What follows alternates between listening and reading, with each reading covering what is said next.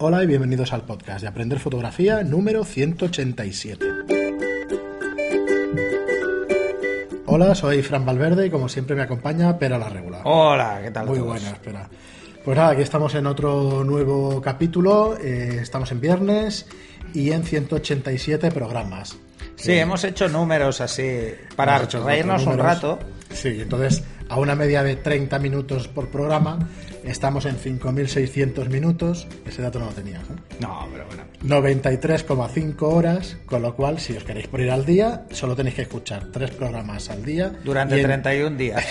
en 31 días estáis, Al estáis día.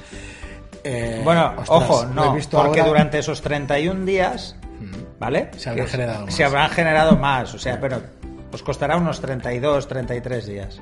Pues eso por un lado. Y luego al que nos escuche desde el primero, que sepa el tiempo que, que, Que- ha, que ha invertido en Que nosotros. invertido, exacto. O sea, ha a todos los lo que están desde el primer programa, daros las gracias porque os habéis cascado 93 93,5 horas Sí, aquí. de escucharnos, o sea, sois como de la familia ya. Yo creo que pocos matrimonios hablan tanto o escuchan tanto, ¿sabes? Bueno, otro. no- nos toca, lo dejamos aquí, bueno, nos tocan hacer estos números, el, el 200 y eso, pero nos ha hecho gracia al hacer el cálculo y dices, ostras, son un montón de horas ya, pues con vosotros, sabéis que el podcast siempre lo tendréis ahí gratis y eso, y bueno, y por poner la cuña que ponemos en cada episodio, que sepáis que tenemos nuestro, al que se incorpore y al que no lo conozca, Que, que, por tenemos cierto, nuestros cursos online, En ¿sí? el programa anterior no lo hemos dicho. de los cursos, sí, Sí. pero ha sido tan, ha sido, Ha sido muy largo. más breve. Eh, bueno, tenéis ahí la plataforma de cursos, o lo que pretendemos sea una plataforma de cursos extensos en unos meses, porque ahora disponéis de nueve cursos eh, de teoría y práctica de la fotografía. De hecho, hay un poco de todo ya. Tenéis de Lightroom básico, tenéis de, de fotografía de iniciación, tenéis de fotografía cursos, práctica, sí. ¿eh? que es el, de, el técnico, o sea, el teórico y el práctico. práctico. Ajá. El de Flash de Zapata, que es uno de los más demandados y de los que más eh, nos están felicitando por los cursos. Porque la verdad es que, bueno, queda un curso estupendo pues para el Y este, este es el, el básico. Ahora Este nos el falta el básico. avanzado, que empezaremos a jugar con modificadores del flash de Zapata y veréis más cosas. Sí, hoy hemos estado grabando el de retrato de carácter, una de... Tendremos Bueno, es el retrato de carácter para- o darle carácter al retrato, que para el caso es lo mismo. Vale. con Coque Serrano, que es un actor y Director, productor y- productor. Y, además profesor también de actores. Eh, con lo cual está muy interesante. ¿eh? Ya, hemos grabado tres, cuatro lecciones que han costado unas cuantas, unas cuantas horas. Que sepáis que después de, de- detrás de cada curso, quiero decir, pues mínimo hay tres, cuatro, cinco días de faena, de tres a cinco días, porque entre que No, más, en graban- algunos bastante en más. Eh, en- porque el problema no es solo ese. Por ejemplo, ahora es- estoy acabando ya el de, el de composición, que lo tendréis ya en marzo.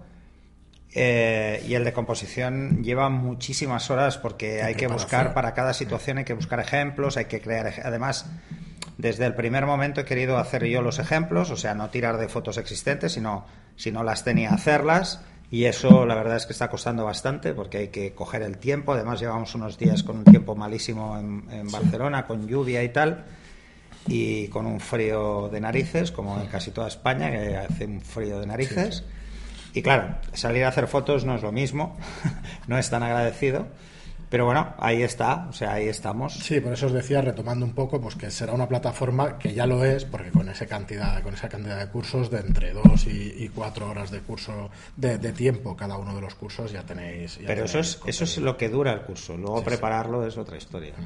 Que Eso se hace a veces eterno. Y bueno, recordaros que son 10 euros mensuales, que tienes acceso a todos los cursos y que los podéis ver tanto en móvil como en, como en, en tablet y como en ordenador. Y bueno, al final, como resumen, es una suscripción como si fuera Netflix. ¿vale? Bueno, Entonces, lo, lo que pasa es que, las veces que queráis. la diferencia es que nosotros ofrecemos más que Ne- Netflix. Piénsalo fríamente. ¿Por qué? Porque tú no puedes llamar al actor y decirle, oye, Ah, te costó mucho interpretar ese papel, Es pero aquí me podéis enviar directa. un mensaje a mí o a Fran Sí, sobre el curso y hacernos una pregunta directa, Efectivamente. Que además estamos eh, siete días a la semana, porque Sí, eso sí, llega muchas cualquier día. Sí, muchas preguntas incluso Suelen llegar en fin de semana muchas preguntas, pues supongo que es cuando más os, os ponéis a hacer los cursos, sobre todo el aficionado que, Sí, que de está hecho, margen. mira, para que veáis que no nos guardamos o nos guardamos muy poquita cosa, por no decir nada, eh, haciendo un estudio y tal de las escuchas del podcast durante la semana, pues nos hemos dado cuenta de que de lunes a viernes hay más escuchas que los fines de semana. En cambio, en los cursos no, es al revés. Es al revés. Hay más preguntas de fin de semana que los días de cada que los días de cada día. Fin de semana y lunes. Es curioso, ¿eh? El lunes hay más o sea, o sea, sábado, domingo, lunes. Claro, supongo que supongo que la preparáis necesitáis un poquito más de tiempo, pues para ver los cursos y eso necesitáis un poquito más de vuestro tiempo libre y eso. Y los días de cada día, pues es más fácil escuchar un programa pues de media hora y tal. No, y media hora además en el coche, lo vas escuchando. De camino al trabajo. De camino, de volver o al volver a casa, pero esto no, hay que sentarse, hay que ponerse, hay que eh, había un comentario muy bueno de un suscriptor de los cursos que decía que había visto el curso más veces que Pulp Fiction. Intuyo que Pulp Fiction lo ha visto muchas veces. El curso de Flash de Zapata, sí. Eh, para mí sería Belsimil de. En ese caso sería. He visto más el curso que Star Wars, la primera, que no sé si la vi solo en el cine como 15 veces. O sea que sí, sí. Es, sí, porque en aquella época, para los viejos del lugar, había aquello de la sesión continua no sé si te acuerdas, que en una tarde te cascabas tres veces la película. O sea, entrabas a las 4 y salías a las 10 de la noche. Yo había, había... A las 11 de la noche. Había dos películas, o sea, había, miento, había una película, la partían por la mitad y te metían una película entre medias, macho. Ah, sí. ¿Eso dónde? Pues en San Boy, que es un pueblo estupendo, pero, pero que tiene daba. Sí. Dejaba mucho que desear. Yo me acuerdo de. Hace muchos años, ¿eh? En el Gatter. bueno, yo es que hay cines a los que yo iba de, de, jovencito que ni existen ya. Pero yo iba al, al cine nuevo, que estaba en, paralelo, o al cine Bosque, que ya no existe, ahora es un multicines. Es el multicines, sí. Al Bosque he ido alguna vez. Eh, pero iba, por ejemplo, muchas veces con los amigos a uno que se llamaba Spring que estaba en, en el Paseo Bonanova y que daban. Era doble sesión. La primera película siempre era una castaña.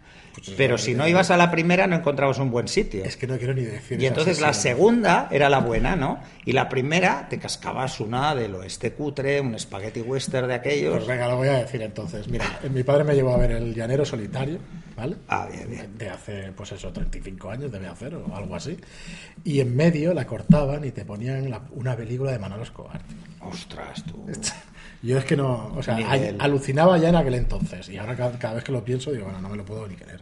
Bueno, para los que empiecen en el podcast de hoy, por ejemplo, es hoy nos ha tocado eh, parte friki, que de vez en cuando tenemos una parte friki. Bueno, pero ya está, aparcada, la dejamos, eh, que sepáis esto de los cursos, que los tenéis ahí en cualquier momento, pues eso, disponibles las 24 horas al día, porque son online. Y seguimos con vuestras preguntas y seguimos con Pablo Ortiz que nos dice, hola, os escucho todo el tiempo a través de los podcasts en iTunes y es fascinante sus comentarios y enseñanzas que nos dan todo el tiempo. Yo no soy profesional, pero intento aprender cuanto más pueda con ustedes. Me dedico a la track spotting, o sea, fotógrafo, eh, o sea, fotografío camiones aquí en Estados Unidos, principalmente en carreteras. O sea, son objetivos en movimiento, generalmente circulando a gran velocidad. ¿Podrían ustedes compartir algunos consejos o sugerencias para este tipo de fotografía? Desde ya, muchas gracias. Pues muchísimas gracias a ti, Pablo. Muchas gracias. Tenía, muchas ganas de leer este comentario. Eh, ya nos dirás eh, por qué zona de Estados Unidos te mueves, porque supongo que las mm. carreteras del medio oeste deben ser una virguería para hacer fotos, porque he estado por ahí y son chulísimas. y no me había planteado hacer fotos a camiones. Entiendo que debe ser una disciplina como la que hacen de los, de los aviones, que hay muchísimo aficionado que hacen a los vuelos, o sea, de hecho está cubierto todos los vuelos, por ejemplo, aquí en el aeropuerto de Barcelona. Hay un mirador solo para, bueno, que está lleno de fotógrafos cada tienen registrado, Sí, tienen registrado todos los vuelos de, del año, porque se van turnando y todo para hacerles fotos a las llegadas Ostras, de qué fuerte. Tengo entendido algo así, ¿eh? disculpadme si... Pues sí, varios. Tienes, puedes hacer varias técnicas que son muy interesantes para objetos en movimiento y sobre todo camiones, que los camiones dan muchísimo juego porque aunque vayan muy rápido, pues si es una highway americana son 55 millas y no suelen ir más rápido, eh, por, por, el sheriff del condado que le toque, que suelen ser bastante tocanarices. Eh, entonces, a ver, la primera técnica que te diría es la del panning, la del paneo. Bueno, es que claro, eh, te lo digo en inglés porque el panning es, se, entiende, mejor que aquí lo llamamos barrido. Es una técnica relativamente sencilla, pero que el arte está en no detener el movimiento durante el panning. O sea, no, seguir al, no solo es seguir al vehículo y disparar, sino seguirlo, disparar y continuar siguiéndolo para evitar que te caiga el horizonte, que trepides o... Esta técnica se hace con velocidades de obturación bajas para que todos los movimientos, eh, todos los objetos que están en movimiento rápido en el camión, que es por ejemplo las ruedas, queden totalmente movidos. Es una técnica que se utiliza, por ejemplo, en Fórmula 1, en motociclismo. Es una técnica que mm, es muy chula, es divertido. Eso tienes que estar a una distancia relativamente larga. ¿eh? Si estás a una distancia muy corta, te va a costar muchísimo porque la velocidad relativa ya sabes que es en función de la distancia a la que tienes el motivo. Si el motivo está muy cerca, te va a costar horrores. Aparte que tendrás que tirar de angular y etcétera. Otra de las técnicas que, son divertidas eh, son las técnicas de juego de zoom. ¿Vale? De juego de zoom en fotografía nocturna, jugar con las luces. Es, coges una focal muy abierta y cierras. Y entonces la sensación que dará es que el propio motivo, aunque estuviera quieto, parecería más movido de lo que está. Eh, jugar, incluso si lo haces de noche, jugar con flash, con primera y segunda cortinilla. Y verás que la diferencia es muy visible. Puedes hacer muchas cosas. Yo te diría que el panning quizás es la más divertida. Eh, incluso podrías utilizar la multiexposición de noche con el flash, hacer un multidestello. De hecho, te propongo, Pablo, que nos escribas eh, diciendo ya cuál de estas técnicas utilizas. Envíanos alguna de las fotos que haces. sería porque sería muy interesante verla y, colgarlas aquí en el, en el, post y eso para que la vieran los compañeros o los oyentes del programa. Porque además hay una cultura en Estados Unidos de estos camiones. No, es que son de los camiones sí, pero no, no de que que son chulísimos. Hay algunos que son espectaculares.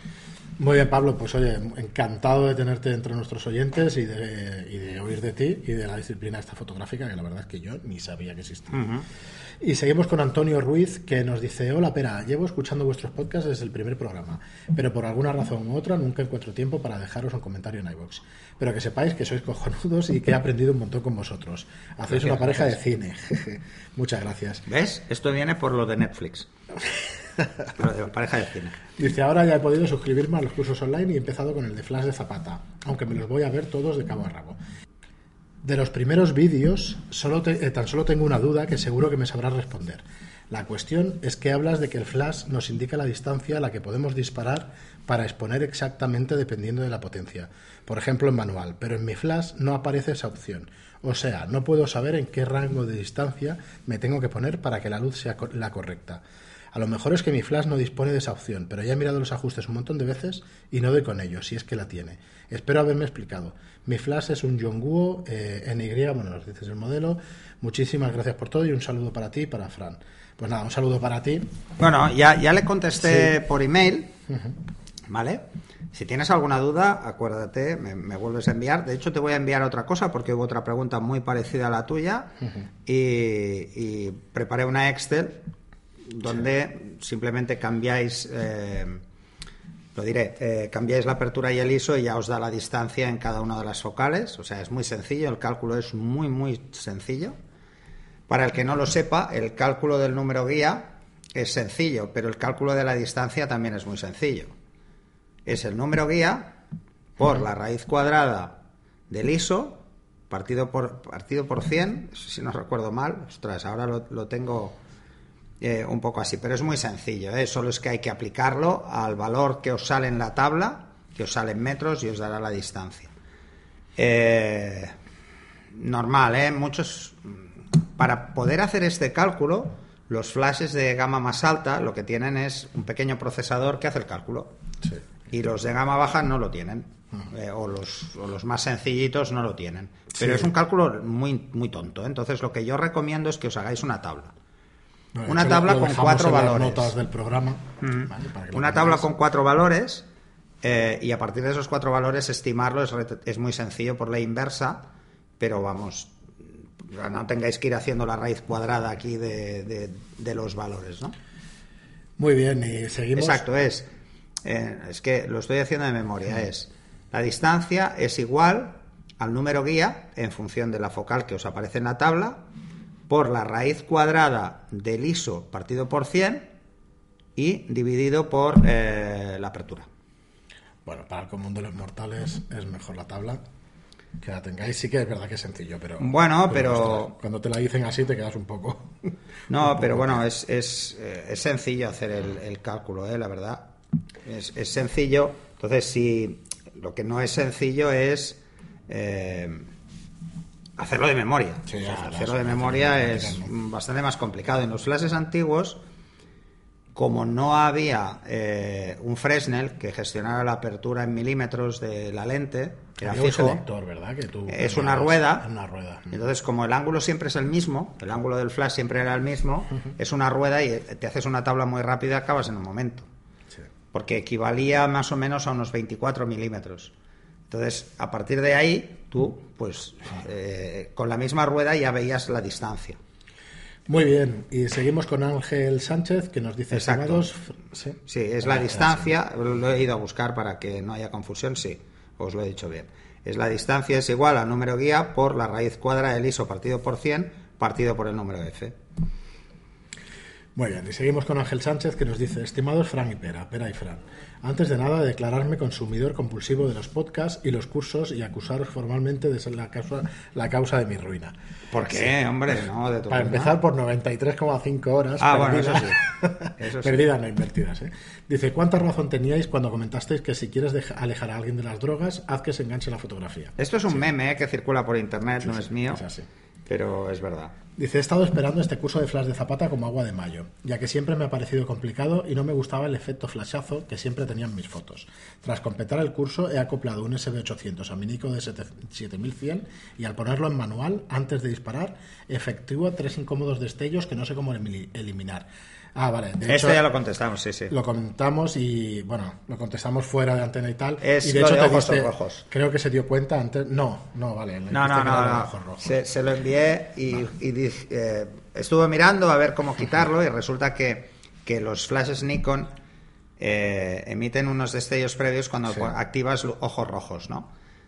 Entonces esos destellos son simplemente para hacer que la pupila se estreche y entonces no provoque el... Hecho, es que el puse el comentario porque le pasará a mucha gente sin darse cuenta y Sí. eso y es una cosa común, que, que es una Si tontería. os pero pasa claro, esto, si no que os hace unos destellos previos antes de hacer el destello, es por ojos rojos. Ajá. Entonces se desactiva y ya Si lo desactiváis ya no No lo hay hace. problema. Se desactiva en cámara, ¿no? En cámara. Sí. Vale. Y Tomás Ruiz Flores, que, que es un clásico, está suscrito a nuestros cursos y, y le encanta, me parece que es el de, el de Pulp Fiction. Sí, sí, es el de Pulp Fiction. Sí, sí. Y nos dice, hola de nuevo, Bueno, Pera. Es que nos dijo este comentario, ¿no? Que, que había visto el curso más veces que Pulp Fiction. Sí. Este comentario es un poquito eh, es anterior. Dice, no, hola de nuevo, Pera. Otra duda acerca del flash de Zapata. ¿Recomiendas poner el típico difusor blanco que se encaja en el cabezal del flash? Muchos fotógrafos de prensa lo llevan. En caso afir- afirmativo, ¿cuánta potencia en pasos le resta? Gracias, como siempre, por ayudarnos con nuestras dudas. Eh, Sí, ese ya lo contesté. sí. A estos se les llama vulgarmente el nombre de la marca comercial. Esto es como el que pide un donut y donut es una marca comercial, ¿no? Pues se llama Stoffen. sí. Es una capucha blanca que lo que hace es abrir la luz. Lo que hace es hacerla omnidireccional. Y al abrirla hace que la caída de luz sea proporcionalmente más lenta. Entonces lo que baja es ligeramente el contraste. Eh, va bien sobre todo si porque no se usa directamente contra el motivo, sino que se levanta ligeramente la cabeza. Entonces cuando levantáis la cabeza ya por sí solo el flash va a 14 grados, a 14 milímetros. Entonces ya lo llena entero y distribuye la luz de una forma más, más general. Eh, yo lo he usado, ¿eh? ya se lo expliqué. Yo lo he usado, eh, pero al final, cuando realmente te das cuenta de que esos efectos de brillo los controlas muy bien con la distancia, son mínimos eh, sus efectos. Son mínimos porque el flash es muy pequeño, entonces el punto de brillo que puede haber es muy pequeño. Cuanto más grande sea la fuente de luz, más grande es el brillo. Entonces, bueno, mm, están, están muy bien. De hecho, si la gente los quiere utilizar, adelante. Hay muchos ¿eh? accesorios, no solo están los Stoffen, sino también están las pantallas de rebote, que van muy bien porque hacen que tu fuente de luz sea proporcionalmente más grande. Hay muchas opciones. Muy bien, y Manu nos dice buenas tardes, sigo enganchado a vuestro post, a vuestro podcast supongo, y simplemente esperando a liberar un poco de mi tiempo para suscribirme a los cursos. Sobre todo esperando con ansiedad el de composición. Pues nada, en breve lo tienes. En ¿no? breve lo tienes ya. En unos días. Lo tienes ahí, ahí, eh, se está cociendo. Dicen "Se- entusiasmado con el consejo de Pera que sigo desde que se lo escuché y con magníficos resultados. El de llevar la cámara pre- eh, preparada para que el visor muestre solo monocromo con el contraste subido. La visión de la fotografía eh, a tomar cambia radicalmente. Sí, o sea, lo de disparar en monocromo cuando estás en RAW, tú sabes que el RAW está en color, pero al menos la sensación del nivel de contraste que tiene la escena, sobre todo si lo sumes, si lo subes un- ligeramente te darás cuenta de, de hasta dónde estás forzando, ¿no? Si rompes algo lo vas a ver muy rápido, si algo está en el límite lo vas a ver muy rápido. Estás jugando con un rango más pequeño, entonces es más fácil identificar mm, qué cosas pueden despistar del fondo y qué cosas no, porque las cosas brillantes se ven enseguida. Es bastante práctico. Yo hace muchos años que en digital siempre lo he hecho así, pero porque en químico me gustaba mucho el blanco y negro. Entonces, esa percepción te da una visión diferente de la foto. Y nos sigue diciendo Manu, Manu, no obstante, un par de apuntes. ¿Cómo se nota que pertenece al lado oscuro? Que es Canon, añado yo. ¿Por qué? Dice, en un post anterior comentó que las cámaras analógicas no tenían medición matricial. Pues hay una al menos que sí la tiene, que sí la tiene, es la Nikon F. Sí, sí, no, no, Mi sí que te- reflex importante Lo que, que- hoy, 30 años después de sigue siendo como un reloj. Lo, lo que decía es que no tenían los sistemas de medición que tenemos ahora. Que no, que no, que, te- que estás metiéndote siempre con Nikon. Y No es verdad, no, No es me meto con no Nikon. no Lo que pasa es que eh, los sistemas de medición actuales son muy diferentes, los patrones han cambiado. Si tú te miras el patrón matricial de esta cámara, por ejemplo, que no no lo he mirado ahora, estamos hablando de patrones de 12, 14 segmentos, ahora estamos hablando de patrones de 60, 70, o sea, es muy diferente. O sea, aunque sigan funcionando muy bien, es muy diferente. Y además tienes que pensar una cosa, en químico, subexponer no es un problema en absoluto. O sea, entonces, claro, eh, es más fácil solventar según qué situaciones, ¿no? Sí. En, en digital no es así. En luces altas tenemos más tonos que en sombras, entonces no es lineal y tenemos, bueno, es lineal, pero no, no en la misma, no es totalmente recto. Eh, bueno, hay que tener en cuenta eso, eh, por el tema del ruido y por otros temas, evidentemente. Y luego nos dice, el otro apunte comenta que ningún cuerpo de cámara lleva motor de enfoque. Eh, algo que si no estoy equivocado solo es así en Canon. Nikon en todos sus modelos semiprofesionales y profesionales tiene motor de enfoque en el cuerpo, No. ya que mantiene la montura F desde los años 60 y ese motor es imprescindible para poder mantener autofoco en determinadas series de objetivos. No, a ver, lo que tiene es eh, eh, lo que tiene es lo que llamamos confirmación de enfoque. Eso lo tienen todas, pero el motor, lo que des- el motor está en el objetivo porque se desplaza la lente para enfocar. Ojo, porque son dos cosas diferentes, pero que trabajan juntas. No sé si se llegó a tocar en el podcast y la medio formato también pasa igual. No. En medio formato. No, no, no, hay, hay diferentes situaciones. ¿eh? De hecho, hay cámaras que tienen el motor de enfoque en el cuerpo. No es que todas no sean iguales. Simplemente que el motor está en el cuerpo porque desplaza. Pero ojo, tenéis que pensar que el enfoque funciona magnéticamente. O sea, necesita tensión. La cámara es la que le da la tensión al objetivo. Sí. Pero el motor realmente está montado en el cuerpo del objetivo. Dice un saludo y seguir así, que esa pedagogía desenfadada, eh, con esa pedagogía desenfadada que hace, que hace adictivo el podcast. De todas formas, a ver, si no recuerdo mal, a ver, déjame, Tengo que hacer memoria casi histórica. ¿Cuándo empezó a variar el tema de los motores de enfoque? Claro, hay que pensar que la F es relativamente reciente. Bueno, El reciente. de los 70, 80. Por eso, es muy reciente. finales ¿no? de los 70, diría yo, me suena. Sí. y finales, se juntó finales, casi todo, finales. ¿eh? Se juntó el AF con, con el Kodachrome, casi, ¿no? Que es toda una época de donde el color era pff, lo más importante, ¿no? Estamos hablando de, sí, de la década de los Finales- 70. Sí, finales de los 70. Entonces, claro, ha habido muchos intentos de hacerlo de diferentes formas. Hasta que al final se ha visto que por rendimiento el objetivo al final es el que desplaza. Entonces, eh, si os fijáis las cámaras modernas, el selector de AF, aunque esté en el cuerpo, Hay otro en el objetivo. hay otro en el objetivo. Entonces, eh, tendría que hacer memoria. Ahora me has picado. Ahora voy a buscar en qué modelo empezaron a desplazarlo todo hacia, hacia el objetivo. A ver si, si hacemos un monográfico sobre esa evolución. Muy bien, y por último tenemos una pregunta de Nandis que nos dice, hola, soy muy fan del podcast, con el digital no tengo problema, pero me surge una duda con el, con el analógico. Con una cámara moderna con medición puntual, ¿puedo exponer a las sombras dejándolas en grado 2 o 3? Eh, tengo una cámara que acabo de restaurar, la Konica Autoreflex T3, eh, T3, sí, y no tiene medición puntual. El exposímetro hace una medición global y no se, y no se ve y no sé muy bien cómo controlar la exposición. ¿Cómo se hacía antes de que hubiese medición puntual? Exactamente igual. Eh, la diferencia es que las cámaras modernas suelen descartar las sombras profundas y las luces más altas en la medición. Eh, las cámaras antiguas no. Cogían toda la escena y te hacen una media. ¿Cuál es el margen de error en una media de toda la escena? Pues el mismo que tienes con una evaluativa o matricial en una cámara digital actual.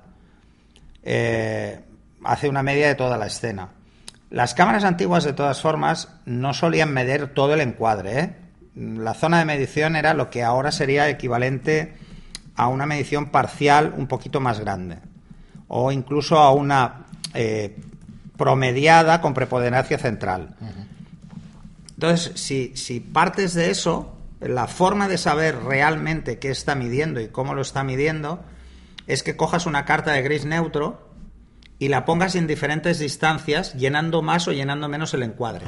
Entonces te darás cuenta si hay una variación y si es más parcial o es más evaluativa de toda la escena.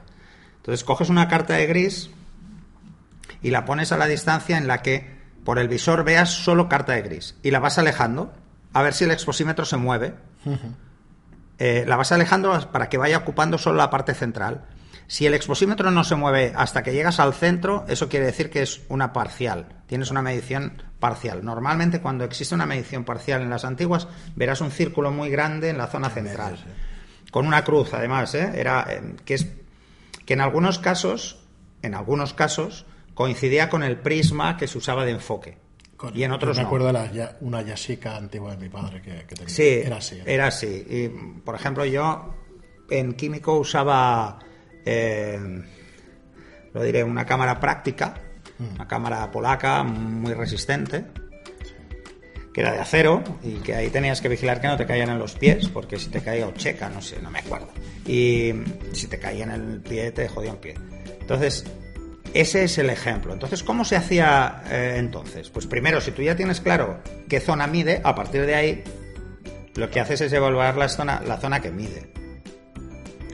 Mm, ¿Cómo? Pues bueno, había muchas técnicas. La más sencilla es eh, establecer o un tono neutro o buscar un tono neutro para llevar el exposímetro al cero, o sea, al centro, o irte a una sombra y llevarlo abajo, o irte a unas luces y llevarlo arriba.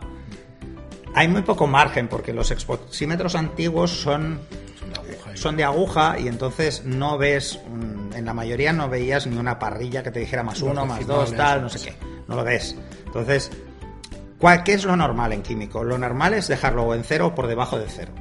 Pero en cero solo te va a quedar mal si hay una luz descomunal. O sea, un 20% de los casos. Eh, el 80% te saldrá bien. ¿Por qué? Porque luego cuando estás revelando puedes corregirlo y al positivar puedes volverlo a corregir. O sea que puedes corregirlo mucho.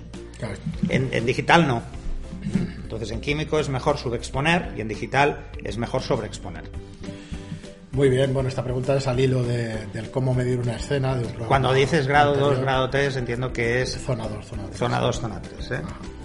Muy bien, nada, pues muchísimas gracias, Nandis. Eh, muchísimas gracias a todos por vuestras preguntas. Seguiremos la semana que viene. Eh, no sabemos si con alguna entrevista o con o por crear hype ya de entrada. Sí, sí, Pero sí. bueno, con más preguntas que tenemos. Algunas cosillas tenemos Sí. por ahí.